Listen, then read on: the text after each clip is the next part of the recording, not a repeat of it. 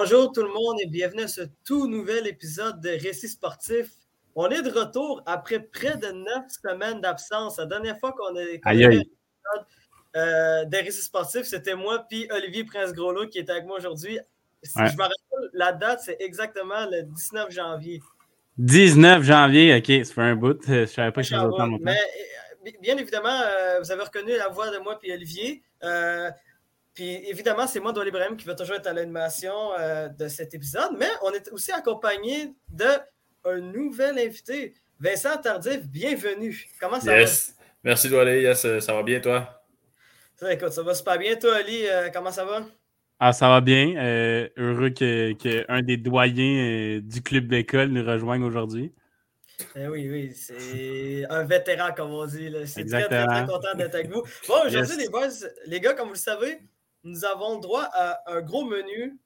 Euh, évidemment, toi et moi, Ali, on va faire un spécial Ligue des Champions. Moi, je vais Oui. parler euh, de la saison de 2011-2012 de Chelsea en Ligue des Champions. Et toi, tu vas parler de la Finalement. fameuse remontada euh, Ah en- du, FC Barcelone. Eh Oui, exactement, contre le PSG Puis, en euh, 2017. Ouais, exactement. Puis, toi, Vincent, tu vas terminer cela en parlant de football américain pour faire un portrait de Garner Minshew, si je ne me trompe pas. Exact. Je reste dans le football, mais un peu euh, Ouais. le football d'Amérique du Nord au lieu de. Exactement, différent. Mais exactement. Mais en même temps, ça, ça va être super captivant. Je sens que ça va être euh, un fort épisode aujourd'hui. Oui, Mais, euh, aujourd'hui, euh, Oli- c'est toi qui vas commencer. Fait que je te laisse. Je suis... Ça me va, ça me va. Fait que, re- re- messieurs, replongeons-nous en euh, 2017.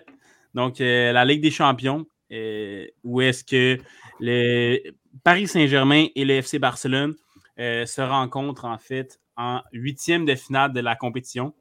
Donc, la Ligue des Champions, pour ceux qui ne se connaîtraient pas, en fait, c'est une euh, grande compétition euh, de soccer entre clubs, les plus grands clubs europé- européens qui s'affrontent. Donc, et puis, il y a les rondes préliminaires.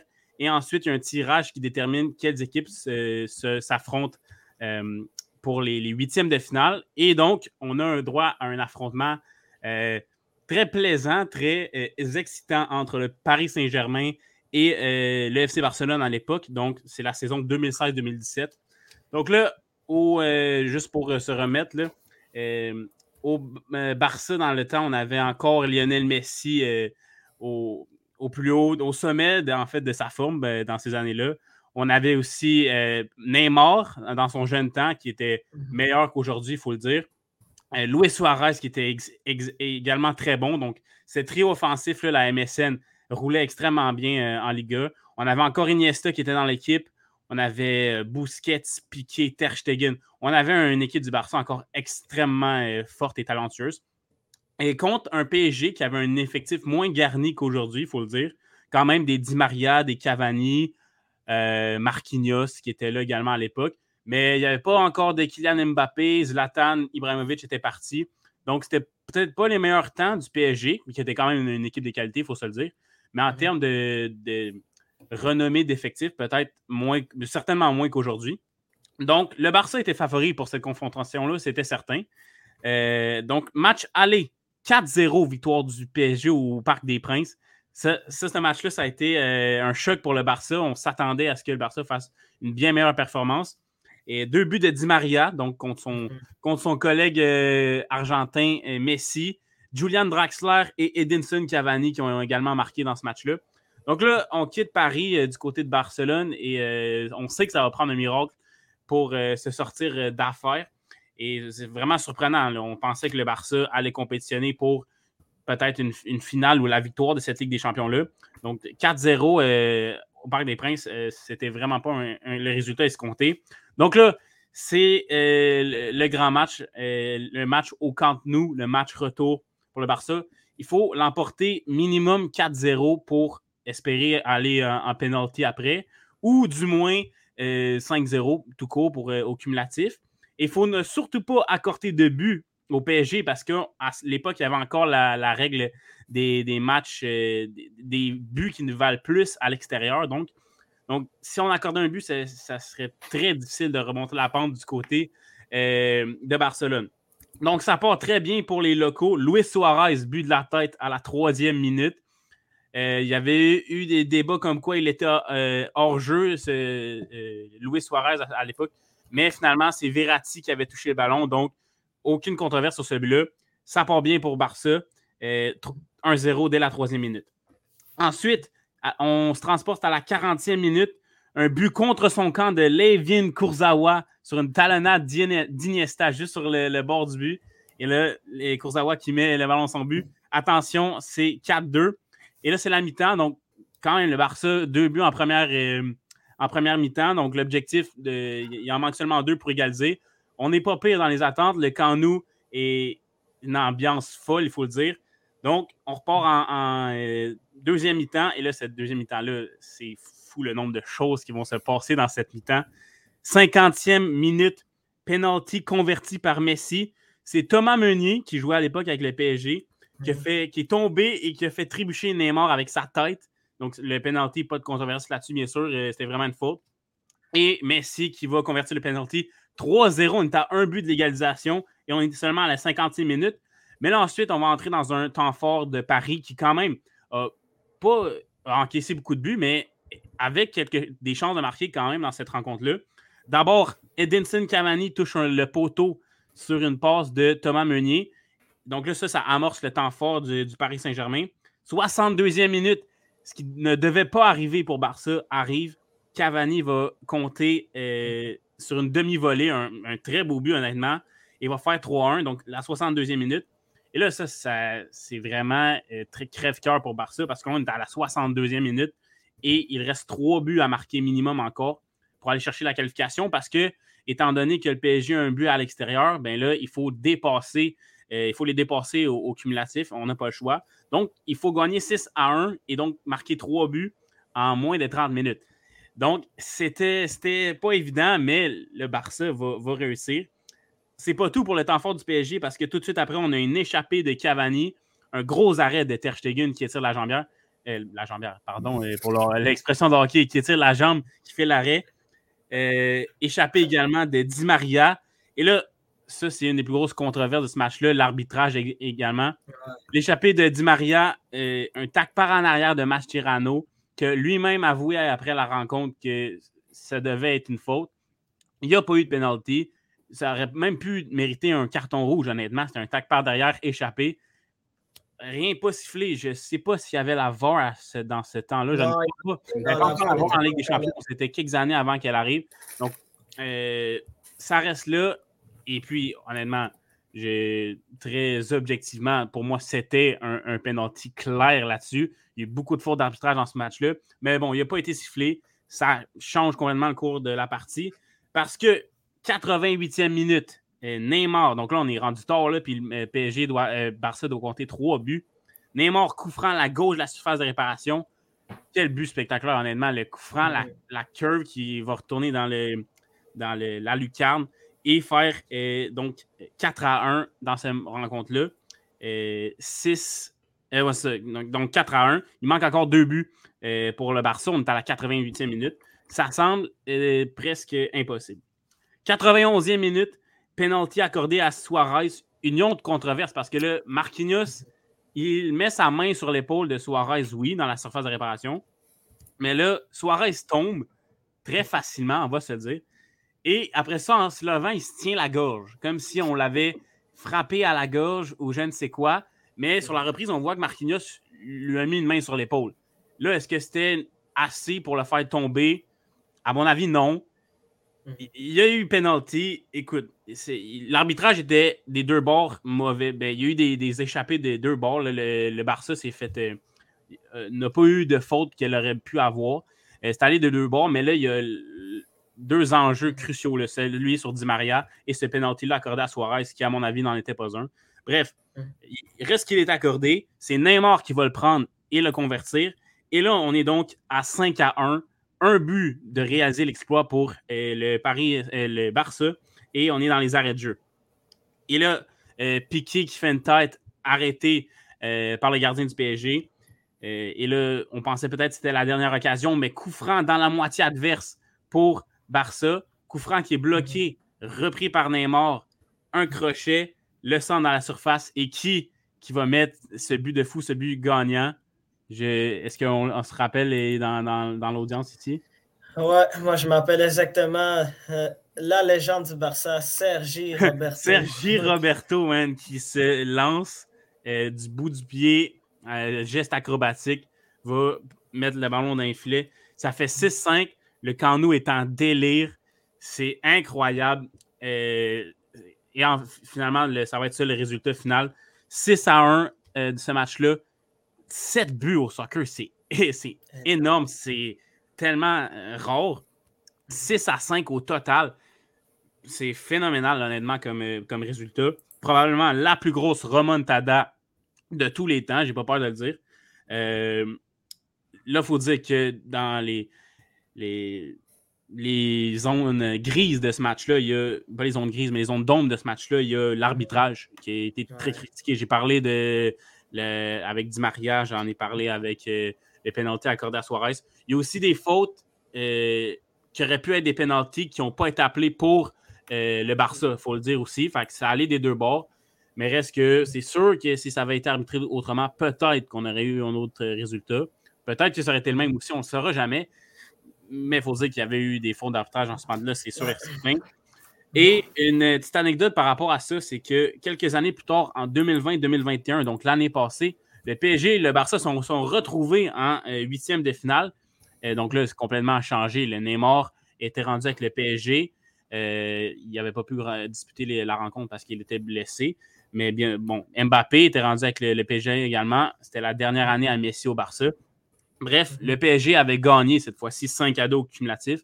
Euh, triplé de Mbappé dans le match aller. Donc voilà, quelques années plus tard, on a eu une certaine revanche, si on veut, du côté du PSG, même si ce n'était pas du tout le même effectif.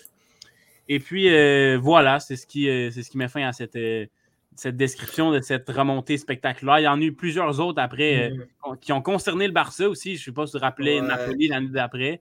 Barça qui a encore choqué. Le PSG aussi, pas plus tard que la semaine passée, qui s'est fait remonter contre le Real Madrid euh, avec un triplé de Karim Benzema. Mm. Donc, c'est remonté là spectaculaire en Ligue des Champions. On en a de, quand même quelques-unes dans les, dans les dernières années. Liverpool contre Barça également en, 2019. Liverpool qui s'était rendu ensuite en finale à la Ligue des Champions. Donc, ça fait toujours plaisir à voir, sauf peut-être pour les partisans de l'équipe qui se fait remonter, bien sûr. Mais c'est des grands moments et celle-là en particulier, la remontada du Barça, 6 à 1, c'est complètement grandiose. Je ne sais pas si vous avez de quoi rajouter là-dessus, les boys. Ben, pour ma part, moi, je trouve que c'est vraiment un match, je vais, je sortir la bonne expression, un match broche à foin. Puis je m'explique. je m'explique. L'arbitrage, la performance exécrable du, du Paris Saint-Germain, euh, que ce soit autant, euh, je sais pas moi, les décisions de les décisions d'Unai Emery. Oui, oui. Euh, parce qu'il faut se rappeler, au match aller, President Kipembe, que c'était son premier grand rendez-vous en Ligue des Champions, avait complètement muselé le trio de la MSN de Messi, Mbappé, Neymar. Puis, au match retour, il n'a pas joué parce que Thiago Silva était revenu de blessure. Puis Thiago Silva, on le sait souvent, dans un grand match, il a tendance à un peu disparaître ou à crouler ou à s'écrouler sur la pression. Avec le PSG, oui. Avec le PSG, ouais. Ou même, même au Brésil aussi, la Coupe du Monde 2014. Ouais, oui, c'est vrai, avec contre l'Allemagne. Oui, t'as raison. C'était quand même assez. Euh, c'est très flagrant. Puis, il y a aussi le fait que, pour moi, comme c'est inadmissible d'accorder trois buts à, la, comme, à partir de la 87e minute. Tu sais, c'est. non, seulement, non seulement tu menais 4-0 au match aller, tu avais une avance de 4-0, mais en plus, tu as marqué le fameux but euh, le, fameux but à l'extérieur nécessaire que d'habitude, ce but-là te permet de te qualifier à la ronde suivante. Exactement. Ce but-là, j'en ai parlé, c'était censé donner l'accès à, à, plier les, valises, comme on dit, plier, euh, mhm. plier ce que tu veux. Mais ça ne l'a pas fait. Puis euh, voilà, il y avait l'occasion de plier le match avec ce, but-là. On pensait qu'il l'avait fait, mais non, Barça qui compte trois buts à partir de la 88e. Puis par rapport, par rapport aussi au penalty de, de, de Luis Suarez, moi, je, je, suis du même avec toi. pour moi, évidemment, il n'y avait pas de penalty sur ce coup. Mais il faut, faut se l'admettre que Luis Suarez a bien joué son jeu. Parce que. Ben oui, ben oui. Parce, parce, qu'il y avait. techniquement, il y avait un peu de contact. Il y avait un peu de contact. Normalement, ce, ce n'était pas assez puissant pour faire tomber un, joueur. Mais connaissant l'historique de Luis Suarez qui a tendance à plonger euh, sans raison, un peu comme son coéquipier Neymar. Oui. Il a, il a réussi à obtenir ce fameux penalty-là grâce à partir à, l'arbitrage qui était euh, plus que mauvais, disons-le, parce que pour vrai, euh, c'est pas normal que tu aies un arbitrage autant euh, controversé, surtout dans un grand match comme celui du PSG contre le Barça en, Ligue des Champions. Bref, c'est vraiment un match mémorable au, vu, au, vu footballistique, mais pour le PSG, ça a juste été le début de plusieurs traumatismes au cours des dernières années. Oui. Puis le Barça qui, qui, s'est fait éliminer, je crois, la, la ronde d'après dans cette compétition-là. Fait qu'aucune des deux équipes a eu du succès vraiment après. Autant le PSG que le Barça a subi des remontées euh, par la suite, dans les années qui ont suivi. Fait que, ouais, c'est. Puis pour revenir sur le pénalty à Suarez, euh, tu l'as dit, il y a un contact, mais il est tellement léger. Il dépose sa main sur son épaule. Dans la manière, dans le soccer, comme dans plusieurs autres sports, il y a un minimum de contact et c'est un sport. Mm. Fait il y a, une, main qui est mise sur l'épaule. Oui, mm-hmm. Suarez tombe bien, bon jeu d'acteur là-dessus. Euh, mais là, s'il se relève, il met sa main à sa gorge. Et je comprends pas. L'arbitre, il fallait qu'il voit qu'il y avait simulation. Puis c'est pas là, je, ne veux pas m'acharner juste sur là puis dire que le, PSG aurait dû gagner à cause de ça. Il y a eu d'autres fautes qui n'ont pas été collées euh, en défaveur du Barça. Mm. Mais c'était, écoute, c'était pas bon comme arbitrage. Et il y a la VAR aussi, que si elle avait été en jeu, elle aurait certainement changé des choses dans ce match-là. Mm-hmm. Quel aurait été le ah, résultat, je ne sais pas. Mm-hmm. Mais mm. bon, on a eu ce match-là. On s'en plaindra pas. C'était un match fou. Et puis, euh, j'ai été bien content de le partager avec vous, messieurs. Ouais, ben c'est ça que j'allais dire. Merci, euh, Oli, de nous avoir fait ce portrait euh, de ce match euh, légendaire, disons-le, ben, cette confrontation légendaire entre le PSG et le FC Barcelone de 2016-2017. Yes. Écoutez, si on peut aller, excuse, oui, oui. Je voulais juste, le, le, juste je fais le, le VAR qui est arrivé en 2016, mais qui n'a pas été avant 2019 dans la, Ligue des Champions. Ok, c'est ça. Ouais, ouais c'est ça. Il a été testé dans des compétitions euh, externes comme en MLS, il est arrivé assez tôt. puis dans d'autres compétitions, là, en Coupe du Monde 2018. Euh, ah, je crois que la Coupe du Monde 2018 aussi était, était là, l'avare, me semble. Je pense mais tu as raison sur le fait que c'était tôt en MLS. Ça, c'est vrai que ça arrivait super tôt. Mais, en Europe, ça arrivait tôt. Ouais, tu allé là en 2018, oui, en effet. Ouais, c'était super tard. Écoutez, les boys, euh, moi, je vais vous parler encore une fois de la Ligue des Champions, mais cette fois-ci, je vais vous parler de la première conquête du FC Chelsea, du Football Club Chelsea, euh, ce fameux euh, club qui n'est pas mon club favori parce qu'effectivement, comme Molly, je suis fan de Liverpool, mais mais euh, j'aimerais vous parler de cet effectif-là de 2011-2012 de Chelsea qui, qui, avant de connaître euh, leur grand moment en Ligue des Champions, avait absolument une saison difficile. Je vais, je vous, mettre en, je vous mettre en contexte. En, juin 2011, euh, l'entraîneur Carlos Ancelotti part et, et, il va se faire remplacer par André Villaboas. Par la suite, durant l'été, euh, quelques petits changements au niveau de, l'effectif de Chelsea. Euh, puis surtout, l'arrivée de deux, euh, de deux nouvelles recrues. L'attaquant Juan Mata qui, arrive de Valence pour un peu plus de 23,5 millions d'euros. Et du milieu de terrain Raúl Meireles pour 12 millions de dollars en provenance de Liverpool, si je ne me trompe pas. Par la suite, puis là, c'est là que je trouve que c'est vraiment. C'est la raison pour laquelle j'ai voulu vous parler aujourd'hui de Chelsea c'est que cette année-là, Chelsea, ça a vraiment été une saison hyper difficile pour eux. Ils ont fini sixième en première ligue durant cette saison-là. Qu'est-ce qui est vraiment très décevant pour un club de, top 4 comme celui de Chelsea, voire top 3, euh, notamment derrière Newcastle et Tottenham, qu'il faut se rappeler, Tottenham n'était pas le club qui, euh, qui l'a été au cours des dernières années. Même chose aussi pour du côté de Newcastle. Oui. Notamment, ils ont, ils ont quand même eu 10 défaites en première ligue. 10 défaites en 38 matchs, c'est beaucoup. Beaucoup. Surtout pour une équipe qui, est considérée. Euh, ben, surtout une équipe qui, qui voulait aspirer au grand honneur, c'est absolument décevant. Euh, mais pour revenir en Ligue des Champions, parce que je veux vous parler de la Ligue des Champions, premièrement, Chelsea s'est retrouvé dans le groupe, dans le groupe E. Euh, ce groupe-là est composé, bien évidemment, de Chelsea, du Bayern Leverkusen, qui est un club d'Allemagne, de Valence, l'ancienne équipe de Mata, et du KRC, c'est-à-dire le Racing Club Genk, qui est au Genk. un, club, un club belge de division 1 en Belgique, qui, évidemment, sans surprise, a terminé dernière de son pool. Puis, euh, pour vous dire à quel point c'est serré, Chelsea a eu besoin de gagner son dernier match 3-0 contre Valence pour se qualifier non seulement à, euh, la phase euh, éliminatoire, mais en plus pour terminer première de, de, son pool avec 11 points.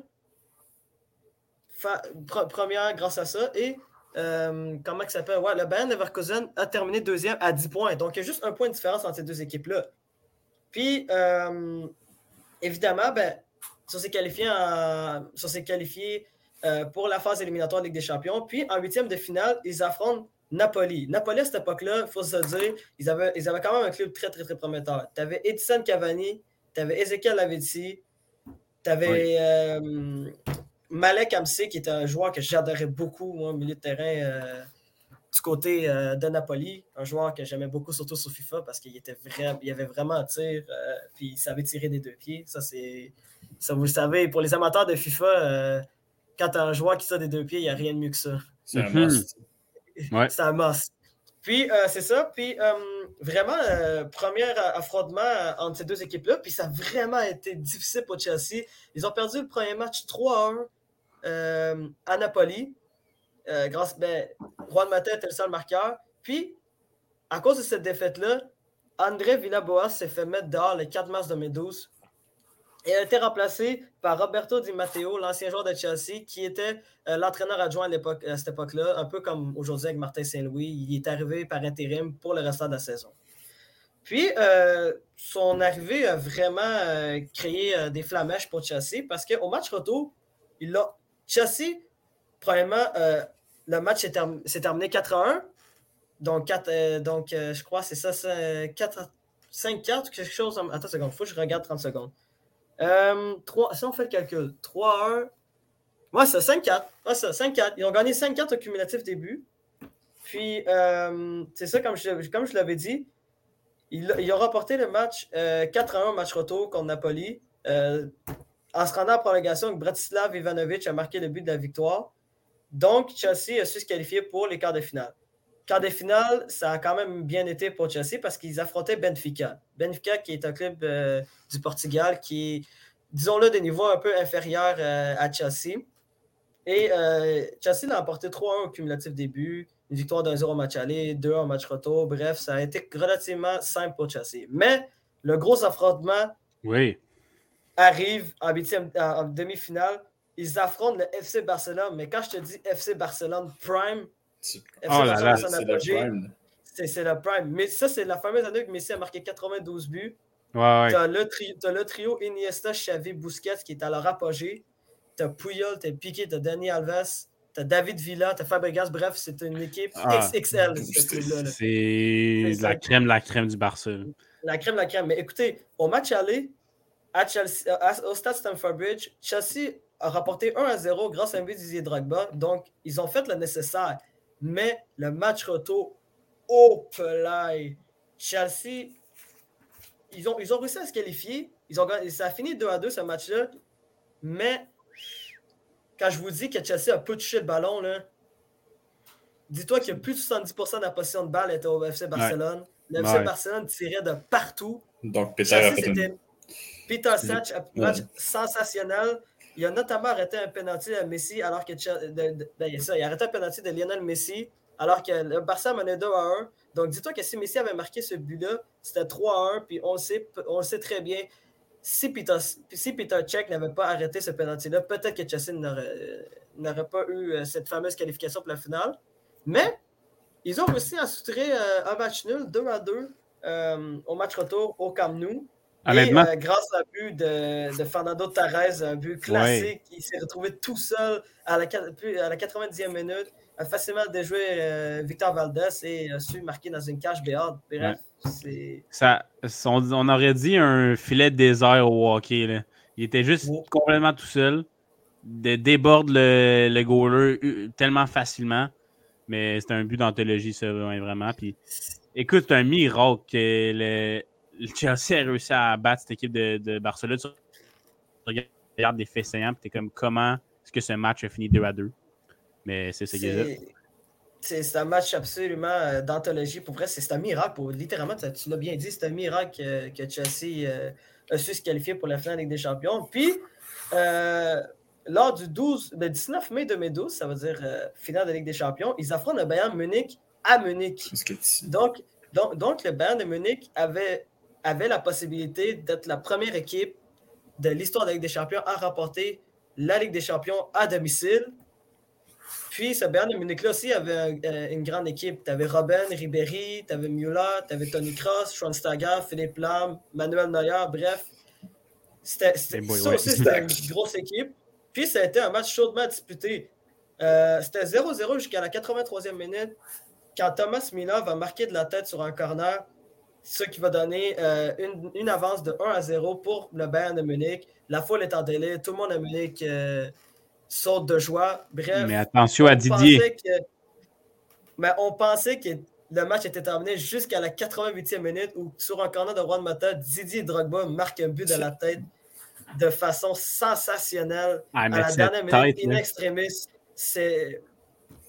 Pour vrai, Didier Drogba euh, rentre dans la légende de Chelsea, mais, mais rendu en prolongation, Didier Drogba fait écouter le match à Chelsea parce que il va faire une faute sur Franck Ribéry dans la boîte, euh, c'est ça, ben dans, dans, la surface de réparation. Donc, penalty pour Chelsea. Ariane Robben arrive en face à face contre Peter, Peter Cech, puis vous savez le résultat. Peter Cech va arrêter le penalty. Lui aussi a connu un grand match, euh, Peter Cech. Euh, gardien extraordinaire. Un gardien polyvalent aussi. Extrêmement polyvalent. Qui, a joué au hockey aussi. Ouais, c'est ça. Ouais, c'est vrai. C'est un bon fait, ça, Vincent. J'avais oublié que Peter Check avait joué au hockey. C'est récemment en plus, hein? Ouais, il n'y a pas si longtemps. Il n'y a pas si longtemps, mais, mais bref, euh, résultat, 1 à 1. Nous, nous, avons droit à une séance de tir au but. Peter Check, encore une fois, va arrêter deux pénalties, les deux derniers pénalties sur Olic et sur Bastian Schweinsteiger. Puis Didier Drogba arrive en héros. Le dernier, le dernier euh, tireur de Chelsea. À son dernier match aussi, il faut le mentionner, euh, dans son, à son premier séjour à Chelsea. Et bat Manuel Neuer et donne cette fameuse première Ligue des Champions à Chelsea. La Ligue des Champions 2011-2012 a été remportée par le FC Chelsea, qui personne ne s'attendait à ce qu'il gagne ce, trophée-là. Comme, comme, comme, je te le dis, comme je te le dis, ils, ont, eu, ils, sont se qualifiés peine de misère pour euh, les huitièmes de finale. Ils ont battu de justesse Napoli. Ils ont battu de façon inextrémiste et miraculeuse l'FC Barcelone de Pep Guardiola. Et ils ont battu encore une fois euh, le Bayern de Munich en finale des Champions de façon encore une fois inextrémiste grâce à une performance XXL de Didier Drogba. Bref, bravo à Chelsea. Ouais. Ah, puis cette tête là, de Didier Drogba, j'adore la revoir. Là saute, tête croisée, pile dans le, top corner. Et quand tu parles d'être au bon endroit, au bon moment, de faire le geste parfait qu'il fallait faire, il faisait sa tête de n'importe quelle autre façon était soit arrêtée, soit bloquée par des défenseurs. C'était là qu'il fallait la mettre ou c'était pas un but. Puis il l'a mis où c'est qu'il fallait. Puis ensuite, Peter qui fait l'arrêt sur Robin en, prolongation. Il me semble que c'était un penalty pourri de Robin, honnêtement. Là. ouais, euh, ben Robin, euh, Robin c'était très mal tiré, mais il faut dire Peter Check aussi, c'est un, ben oui, ben gardien de son ben époque. oui. on, peut, on dire qu'il a, il a fait son arrêt. Là. Comme des, fois, des, fois, on, se le dit, des fois, il y a des penalties qui ont été mal tirés là, par plusieurs mm-hmm. joueurs, mais celle-là, c'est un arrêt de Peter Check quand même. Là. Puis, ben oui, il ne faut pas jouer enlever. Puis il faut se dire aussi, c'était la dernière année où, que, où que Chelsea avait ce fameux quatuor de Peter Check, Dizzy Drogba, Frank Lampard et John Terry. Ouais. C'est, ça a été un gros quatuor euh, qui a vraiment euh, à chaque position. marqué l'histoire non seulement de Chelsea, mais de la Première Ligue. Puis, Ouais. pour vrai, il faut, faut, faut se dire chapeau à Chelsea. Là, parce que, Ils ont rapporté beaucoup de Première. Ligue là, avec ce noyau-là. là. Exactement, un gros noyau. Puis, comme je, comme je l'ai mentionné à plusieurs reprises, c'est c'est un miracle que Chelsea ait remporté cette Ligue des Champions-là parce que personne ne s'attendait à ce qu'ils de- à ce qu'ils réussissent l'exploit. Surtout qu'en en première ligue, tout allait mal pour eux. là. Puis pour revenir sur Robin et le, et le Bayern, Mm. euh, ils, ils- se reprennent l'année d'après, en fait, en 2013. C'est le Mm. Bayern qui gagne la Ligue des Champions avec Robin qui marque le but gagnant, si je ne me trompe pas, dans ce match-là, Ouais, contre c'est exact. Fait que, ouais, au moins Robin et le Bayern sont repris euh, l'année d'après, là, mais sur le coup, je me disais, pauvre Ariane Robin qui manque un penalty en prolongation, man. En tout cas. Mais, Rob- mais- mais Robin il a vraiment été malchanceux durant sa carrière, il faut se dire. là. En 2010 aussi, euh, en finale de, de la Coupe du Monde contre l'Espagne, il s'est ramassé ouais. en face à face contre Casillas, puis il n'a même pas réussi à marquer. C'est comme je vrai. dis, c'est- ce mec-là, de- Les a- l'ont hanté, là. Ce penalty-là l'a hanté, mais heureusement, comme Ouais. tu, comme tu l'as mentionné, il, il a su capitaliser au bon moment l'année suivante Ouais. en, en marquant le fameux but de la victoire euh, en finale des champions contre le Borussia Dortmund. Yes! Bon. Euh, Douali, juste avant, tu avais parlé Mhm. de. Juste, je ne suis pas au courant, là, mais est-ce que la Ligue des Champions, finalement, il y a quelqu'un qui l'a remporté à son domicile? Est-ce que ça a été fait depuis Non. 2012 Non, pas encore. Non, ça n'a jamais été- Mais ça n'a jamais arrivé en fait dans l'histoire de, de- C'est-tu le premier match Champions. à domicile? Qu'une équipe pouvait Hmm. jouer à domicile ou Ça, ça, je ne me rappelais plus pour être exact, mais, mais euh, je pense que la dernière équipe à avoir eu cette possibilité-là, c'était c'était vraiment le Bayern Munich de 2012. Ok. Puis malheureusement, euh, ils étaient pas si près du but. mais- Mais c'est rare Ça parce que c'est dé- c'est déterminé d'avance, C'est ça. la ville. là. Comme dans la NFL, dans le fond, là, où Ouais, le Super Bowl est exact. pas. Ça fait deux fois que ça arrive en deux années, là, que l'équipe Ouais, à domicile ouais. c'est la première fois. Mais Ouais, c'est ça, ben, faut être, faut être chanceux aussi pour que Ouais, c'est ça. te ramasse en finale et que ça soit dans ta ville. Ouais. Mais ouais. C'était super. Non, pour vrai, c'est comme je, comme je te dis, c'est c'est une question de circonstance, c'est une question de chance. Des fois aussi, c'est une question de talent. Puis, bref. Tu penses qu'avec la ça ça Peut-être que ça va arriver un jour, hein, qui sait. Peut-être que cette année, évidemment, on ne sait pas encore, ça va être où la finale avec des champions. C'est supposé être en Russie, mais comme on sait, ouais. avec la situation actuelle, euh, Ça je pense pas qu'il va y avoir grands événements qui vont arriver en Russie d'ici. Oui. euh, Ça risque d'être en France, je pense. non, Ouais, c'est je correct, pense ça n'arrivera pas cette année. ça n'arrivera pas cette année non plus, c'est-à-dire. Ouais. Ça le ça, dans le France, fond, mais, tout le temps. Là. mais si jamais c'était au Parc des Princes, malheureusement, le, le PSG euh, n'est- plus dans la course. Exact. il pourrait- Ouais. Dans le fond, je pense qu'il pourrait tout le temps mettre ça là, parce que le PSG. euh, ouais. de PSG, à chaque année, va faire on va se rendre, on va se rendre, puis à chaque année, il. En tout cas, excusez-moi, excusez-moi partant mais- du PSG, je veux pas vous Ouais, faire de, trop de mal. là. Déjà que vous avez fait subir la remontada.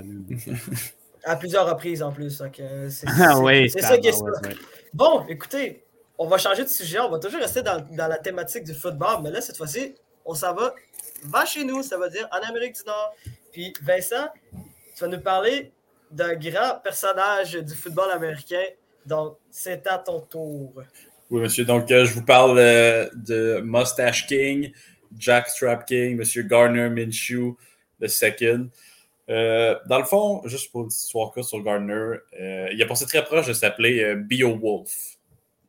Son, son grand-père voulait qu'il s'appelle Beowulf. Euh, Puis Mm. Beowulf, dans le fond, c'est un- c'est quelqu'un qui est considéré comme étant un grand combattant qui peut tout réussir puis qu'il n'y a rien qui peut l'arrêter.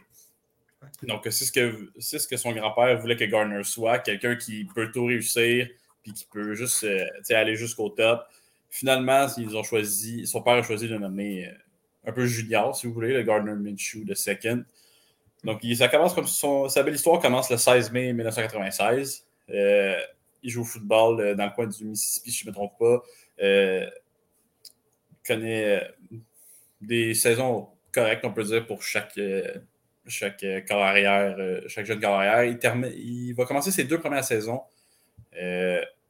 collégiales, américain, euh, college, dans le fond, euh, NCAA avec euh, le East Carolina. Mhm. Euh, il y a une petite histoire intéressante sur son parcours avec East Carolina qu'il a raconté au podcast américain Pardon My Take avec Big Cat et PFT Commentator. Non, en tout cas, peu importe. Dans le fond, c'est que il était troisième carrière cette année-là parce qu'il y avait deux seniors en avant de lui. Donc, Garner, pour essayer de garder ses trois ans d'éligibilité, Dégibilité. merci, Dégi- euh, Yes. va essayer de se fracturer la main avec un marteau. What? Ah, Oui, donc c'est dans le fond, euh, dans un Oui. concours de circonstances, il est arrivé qu'il a disputé un match cette année-là. Puis, euh, je ne connais pas trop les règles de la NCAA, mais pour garder son, son éligibilité de trois ans euh, dans la NCAA, euh, Garner, après la rencontre, il va partir avec une bouteille de euh, Jack Daniels chez eux et un marteau. Puis, il va essayer de se faire, se faire casser la main droite. Donc, euh, il s'est donné trois coups de marteau sur la main droite, puis il n'a pas réussi à se fracasser euh, la main. Donc, euh, il est arrivé le lundi suivant, le lundi à la pratique, puis il a dit à ses coachs qu'il s'était fermé la porte de voiture sur sa main. Donc, finalement, Garner a joué sept matchs cette année-là. Donc, il n'a pas réussi à garder ces trois années. Il n'a pas réussi à jouer une année de plus, dans le fond, dans la NCAA. Il va terminer sa première saison euh, East Carolina. Il va en jouer une deuxième avant d'être transféré à Washington State, où il va juste la dernière année, où il va se terminer cinquième pour les, votes du trophée Heisman. Euh, ça, c'est pas le trophée Heisman, c'est le trophée remis au meilleur joueur euh, de la NCAA. Donc cinquième, c'est quand même très bien pour un choix de sixième ronde. Donc, ça finit comme ça. Il finit avec des stats college avec euh, 8200 verges par passe, 62 touchés et 20 interceptions. Donc, euh, ce qui est quand même assez bon pour un corps arrière. Mais il fait quand même choisi sixième ronde par les Jaguars de Jacksonville au repêchage de 2019. Euh, de- oui, 2019. Puis il va commencer la saison euh, comme backup de l'équipe au Super Bowl MVP Nick Foles. Important de mentionner que Nick Foles est un Super Bowl MVP qui, est- qui a battu Tom Brady. Ensuite, euh, au troisième match, je crois, M. Fold va se fracturer la clavicule. Et là, la légende va commencer. Euh, Garner va embarquer sur le terrain. Puis, dès son moment avec, sa- avec son style, avec sa belle moustache, euh, son style flamboyant, il va devenir, euh, je dirais, le, le joueur préféré de tous les fans de la NFL. là. Je pense pas que je me trompe en disant ça. là. Mhm. Si vous l'aimez pas, il y a un problème avec quelqu'un. Je m'excuse. Donc, il commence comme étant comme corps partant des Jaguars, des Jags. Et il fait tellement bien qu'au retour de, Nick Foles, Super Bowl MVP, euh, on dit à Nick non, on n'a pas besoin de toi. Finalement, tu vas être le backup de notre futur star Gardner. Donc, Garner finit la saison. Euh, il va jouer une deuxième saison à Jacksonville. Mais par contre, l'équipe joue pour perdre. Donc, euh, Minshew va se faire tasser plus souvent, plus souvent qu'à son tour pour laisser rentrer le carrière substitut qui est devenu maintenant Mike Glennon. Il faut, faut se dire que Minshew n'a pas des bonnes performances à sa deuxième saison. Euh, lui qui a la main fracturée et qui refuse de le dire parce qu'il veut continuer à jouer. Donc, euh, il se met à lancer les, les pires passes qu'il n'y a pas, mais il va finalement arrêter. Va- les Jaguars vont finalement le découvrir et Minshew va aller se laisser blesser, mais juste à temps pour revenir, pour me faire terminer troisième dans mon fantasy et sortir une bonne performance. Donc, euh, merci Gardner. Puis donc, il, les Jaguars ont fini 7. Ils ont fini. Non, pas fini 7 victoires. Qu'est-ce que je dis là? Ils ont fait une victoire euh, il y a deux ans, en 2021. Mhm. Je suis, de- je suis perdu, là, mais tout ça pour dire qu'ils vont repêcher le meilleur, le meilleur espoir possible, euh, Trevor Lawrence. Mhm. Donc, euh, à la suite de ça, on sait toujours que dans la NFL, si tu repêches un carrière premier, c'est sûr qu'il va être ton carrière partant, mais Minshew, pour lui, il, a- il veut se battre pour la place. Donc, il, va, il, va s'ent- il s'entraîne toute le off-season. Il va même jusqu'à dire dans, dans une entrevue euh, J'ai pas fait de numéro 2 cet été parce que le numéro 2, c'est pas une option pour moi. Donc, pour comprendre l'analogie, Wow. c'est donc, c'est ça. Il a Wow. pas- Il n'a pas, fait de caca de l'été. donc, c'est ça. Ah, c'est ça. Euh, parce que le numéro 2, c'est pas une option. Wow. Mais il finit tout de même par perdre sa place à Trevor Lawrence, malgré de, on pourrait dire, bonne performance lors de la pré-saison. Mais c'est déjà le plan des Jaguars de toute façon d'y aller avec euh, M. Lawrence. Par contre, il ben, dans le fond, là, il est donc échangé aux Eagles euh, de Philadelphie contre un vieux choix de septième tour, je pense. Là. Du disrespect envers Gardner. Euh, mais il va se ramasser backup finalement justement à Philadelphie derrière Jalen Hurts. Il, joue seulement, seulement deux matchs. il a joué seulement deux matchs l'an passé, dont un match extraordinaire. C'est du bon vieux Gardner, euh, Minshew Mania. c'est super bon. On l'a vu, il y a une super célébration avec son père après la rencontre. Oui. D'ailleurs sa performance lui a même euh, il- lui vaut même des rumeurs euh, à Gardner pour le pour se faire changer vers une équipe qui recherche un, un corps arrière euh, dans cette off-season. Donc, Doualé, j'espère que tu tiens prêt à une arrivée Mm. de Minshew avec les Steelers. là. Ça devrait être- Ah ouais, ben écoute, je suis désespéré, là, moi, pourvu, tu peux mettre n'importe qui sauf Mason Rudolph. Moi, C'est c'est- ça le cas. Une petite question, euh, moi, vite, oui. euh.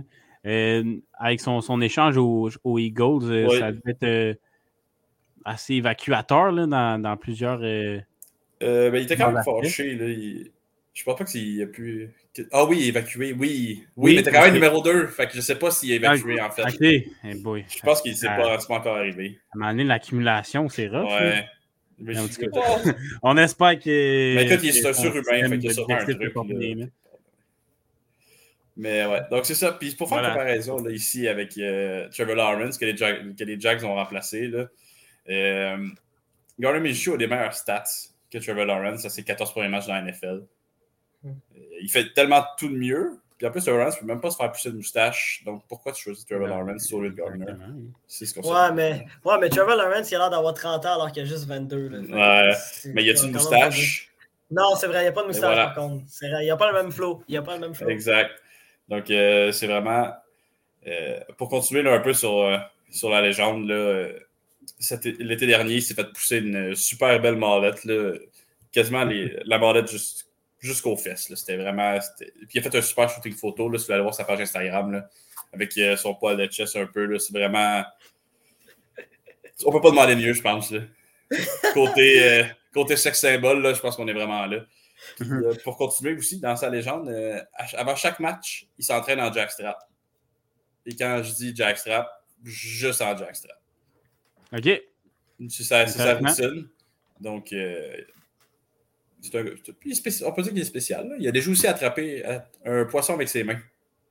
Ah. Un gros poisson du genre esturgeon. Là, donc, euh, Ah, ok. c'est- puis euh, pour terminer un peu avec sa légende, là, Fait qu'il il est habile, euh, il est habile dans. dans habile de ses mains. Très habile. Ses ouais, habile de ses mains, exactement. Ouais. Pas juste pour passer. Il est aussi très brillant.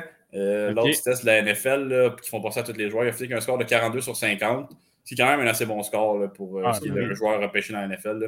Malgré qu'ils vont tous dans l'université. Mais euh, ça, Ah, ouais, ouais. Ben, ça, je- il, y en a, je me que- pose de sérieuses questions. là. ouais, je on peut voir que leur choix de décision. Là. Ouais, on peut se- Mais bref. euh, Ouais, Vincent, pour vrai, Donc, euh, je t'amènerai à- en disant euh, Vas-y. qu'est-ce qui attaque Gardner Minshew dans ce off-season. J'espère pour lui qu'il va se faire échanger dans une équipe qui cherche un corps arrière.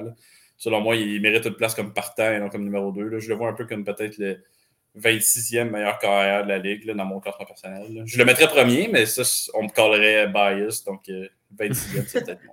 Donc, j'espère qu'il va se faire changer euh, une équipe qui cherche un corps arrière. cet été.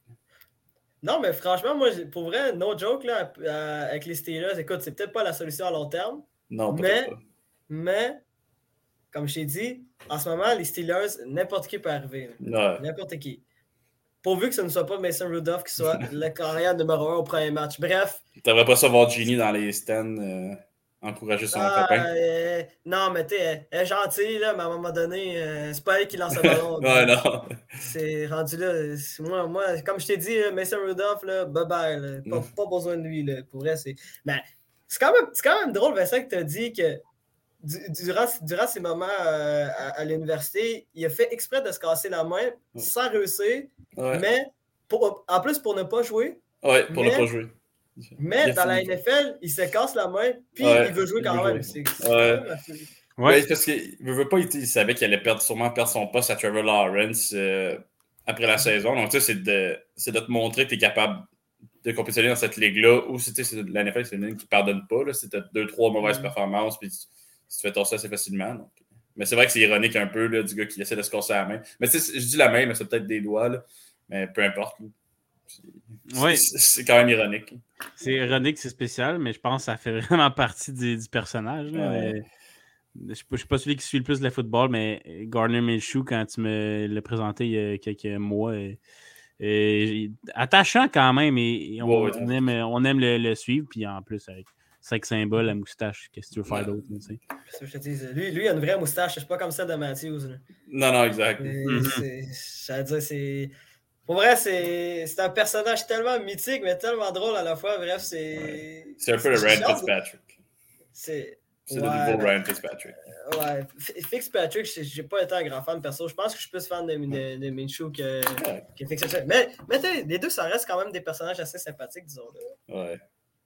Mais bref, euh, ouais, exactement. Mais bref, euh, merci Vincent d'avoir fait ce portrait-là de, de, de, Garner Minshew. Toi, Vincent, euh, Oli, je te remercie aussi de, pour, euh, pour, faire, pour ce beau portrait de la remontada de Sébastien en 2017. Plaisir. Merci à toi également, Doualé, pour nous rappeler cette expérience emballante complètement de Chelsea, Didier Drogba.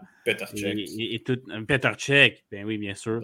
Euh, mm. Des grosses émotions vraiment qui sont venues nous chercher pour euh, cette Ligue des Champions en finale 2012. Mm. Ah, ben, ça, ça, a été un plaisir pour moi. Puis écoute, J'espère les boss vous avez aimé cet épisode-là. Moi, pour vrai, j'ai vraiment trippé. Euh, j'espère qu'il on, il va y avoir d'autres épisodes à venir. Euh, on, va, on va revenir bientôt. Là. Ça va pas être une pause de, deux mois. Là, bref. Ouais, ouais, on, va être de retour juste pour nos auditeurs euh, très, très, très fidèles. Puis écoutez, au nom, de, au nom de toute l'équipe, je suis Douali Ibrahim et je vous souhaite toute une bonne journée. On se revoit très bientôt. À plus.